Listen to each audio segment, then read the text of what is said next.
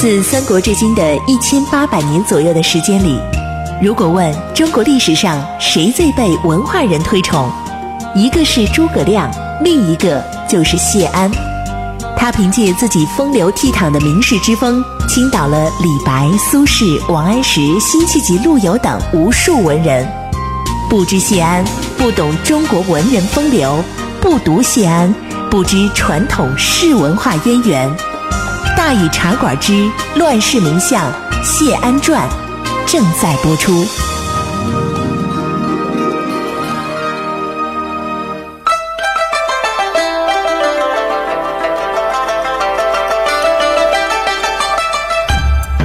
安世风流无奈何，欲将赤骥换青鹅。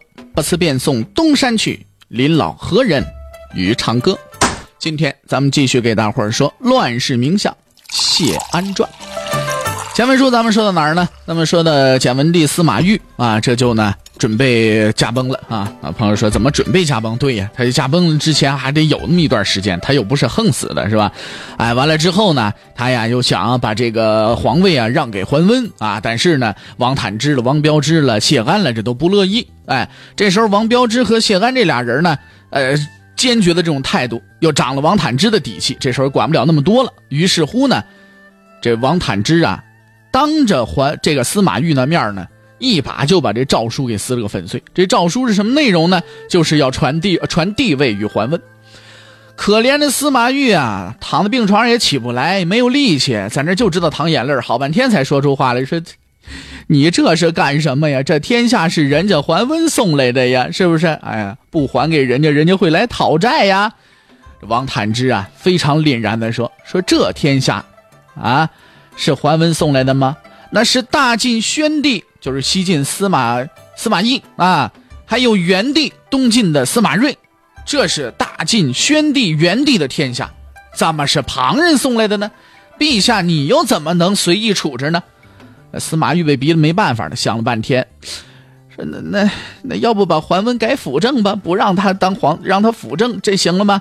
哎，结果最后司马懿是按照王谢的意思，把遗诏改成了让桓温以诸葛武侯、王导丞相故立辅政。除了这个，再没有给他其他的权利。办完这些事儿了，司马懿当天呢就驾鹤西游了。咱们回头再瞅一下，简文帝从发病到死，不过就这么几天时间。立太子写遗诏、毁诏、改诏等等，这些都是在这几天之内，基本上是一天之内发生的。在这个时候，桓温的命运呢，就完全掌握在王谢手中。而这个最终的以诸葛武侯、王导丞相故立辅政，可不是皇室的意思，而是王谢高族的裁决。桓温故意取之必先予之的策略，啊，在这一纸诏书之间呢，彻底的宣告失败了。你别说禅位了，就连他退而求其次想当个摄政王，都遭到了人家完全的拒绝。这对桓温来说呀，是无比重大的打击。他自然呢是要恼羞成怒的。同时呢，也惊诧于王谢的这个胆气和果断。原来这些个名士们呢，可不是仅仅只擅长清谈，人家有本事，能够说来就来，把你给撵到一边去。那么说到这儿呢，咱们就必须得提一位非常了不得的女人了，谁呢？她就是晋康帝司马越的皇后楚算子，而这个时候呢，被尊为崇德皇太后。楚算子呢，曾经啊身历康帝、穆帝、哀帝、废帝、简文帝、孝武帝六朝，并且还曾经四次亲临朝堂垂帘训政。不及考证，不知道在中国皇后史上，这历经六朝四次垂帘，是不是绝无仅有的？啊，呃，大家呢一听说身历六朝，没准啊就以为这位崇德老太后一定是个白发苍苍的老太婆子了。但实际上啊，哎，不是那么回事。为什么呢？因为那段时间的皇帝啊。就是司马家的这个皇帝，跟走马灯似的死，哎，这个走马灯似的换，再加上个被废的，所以楚算子到那时候也并不很老，他比谢安呢小四岁，哎，在这一年呢不到五十。楚算子的父亲呢是当时德高望重的大将，嘛，而母亲呢是谢尚的姐姐谢真实，也就是谢安的这个堂姐，啊。那么来算一下，论起来，谢安算是谁呢？算是这位楚算子的这位皇太后的什么呢？呃，算是这位皇太后的这个堂舅了啊。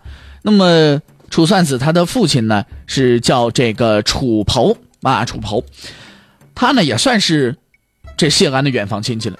不过呢，别把这关系看得太重啊，因为那时候的高门呐，大多都和皇帝联姻。呃呃，可是也不要把它看得太轻，因为没准什么时候呢就能起点作用。其实这关系的实质就是，当对两边利益都有好处的时候，就不妨呢提出来扯一扯。哎，你看我们这还算是哎有亲娘舅这层关系，对不对？哎，有娘这这关系。但是当两边利益发生冲突的时候呢，这这事儿就完全不当回事了。别说了，是吧？所以现在呢，司马懿一来呢没有禅位，二来也没有给桓温摄政王。大臣们呢扶孝武帝，呃，司马曜继位了。而这个时候，楚散子这心里就不踏实了。为什么呢？他知道啊，桓温这辅政不是先皇的意思，而是王谢高祖决定的。但是你要是细想，你们这不是玩命的吗？啊！而且你们首先玩的不是你们自己的命，你们王谢两家在后边，你玩的我们司马家的命啊，是不是？你给桓温个摄政王，首先你得能保住皇室，让他不至于说弑君呐、篡位呀，对不对？以后他说要死了，那不还得归政于王吗？这样我们皇室还可以慢慢的周旋。现在可倒好，你们摄政王也不给人家，人家桓温要是急了，不第一个上来杀皇上啊？啊！你们为了保住自己的利益，还不能让桓温爬在你们头上作威作福，所以你们就出这狠招。但是你们这天大的风险都让我们司马家替你们担着呀。你别说，楚算子啊，不愧是有见识的女人，她想的一点都没错。除了为保住国家稳定的大局之外，王谢不能接受桓温当摄政王，的确是为了维护他们各自的家族利益。那么楚算子想了，我们司马家虽弱，但是我们不能给你们当替罪羊啊。于是他也不管了，先求自保再说，就直接从后宫啊发了一道崇德太后令。这诏令的大意是说，陛下年幼，国家大事都要托付大司马，诏令大司马温以周公。居设故吏，内辅幼主，外安国政，云云，与司马懿的这个诏书啊如出一辙。这里皇室和王谢利益这就不一致了，所以什么远亲不远亲，近邻不近邻的，你个人顾个人的吧，对不对？结果这诏令发到尚书台王标之这儿的，把王标之可吓了一跳。皇太后在朝内，在国家那都是有威望，极有威望的呀，他居然跑出来说话，这怎么办呢？听他的，那王谢二族就前功尽弃了。然后大家伙一起等着桓温来诛三族吧，啊，不听他的。王标之心想那是皇太后啊，对不对？他经过了一番艰难的思想斗争，拿定主意，把楚算子的诏书封好，然后给他上了一道表。大意就说了：说国家发生这样的异常大事，大司马必该以大局为重，尊奉先帝遗诏，哪能因为他一个人让国家不能平稳呢？皇太后的诏令不敢奉行，谨拒封还。弄得楚算子啊，除了无奈叹气之外啊，没别的招了。为什么？他封还了你，他不可能直接把这个命令下出去啊！啊，没有这这些个部门给他盖章也不好使啊。咱们说东晋的皇权弱，哎，你现在从这角度上来看弱不弱？那真是弱到极点了。你别说受桓温的欺负，现在老王家老谢家一块出来，这三家一起欺负皇上，你知道吗？是不是？高祖也不把他放在眼里。不同的就是呢。桓温呢是要跟皇室争天下，而高祖眼里啊，好歹还有皇室，还愿意扶着他，对不对？哎，共天下，这就挺好嘛。我扶持着你，你也给我好处，这不是东晋那种独特的氏族门阀政治吗？不就这么回事吗？对不对？其实这个时候啊，朝廷里没有一个人心里能踏实得了。为什么捅这么大一马蜂窝？你就等着看人家怎么收拾你们吧，对不对？桓温咬着牙想啊，你们要是真是要逼我。那这时候我可我我可就不不客气了。这时候谢安刚刚给简文帝写了示意，把派人拿给桓温看。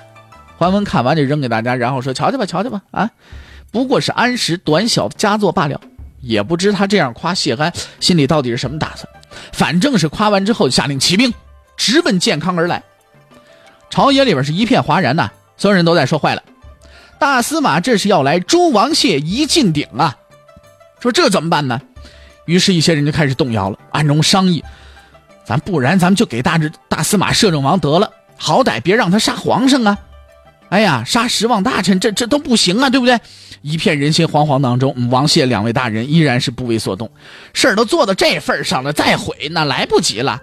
这桓温最后一次对朝廷形成威慑了，不过也是最严重的一次。桓温同晋廷的斗争，桓温同谢安的矛盾，到这里都发展到了顶点。不过这时候啊。皇室却有自己的打算。桓温引兵入朝，尽人皆知他是来诛王谢一进鼎的。而这个时候，皇上忽然下令，命谢安、王坦之领百官到新亭迎接大司马。哎，这个命令多巧啊！很可能这命令就是出于那楚算子的意思。司马曜刚刚即位，一才十岁多地点的小毛孩子，他知道什么呀？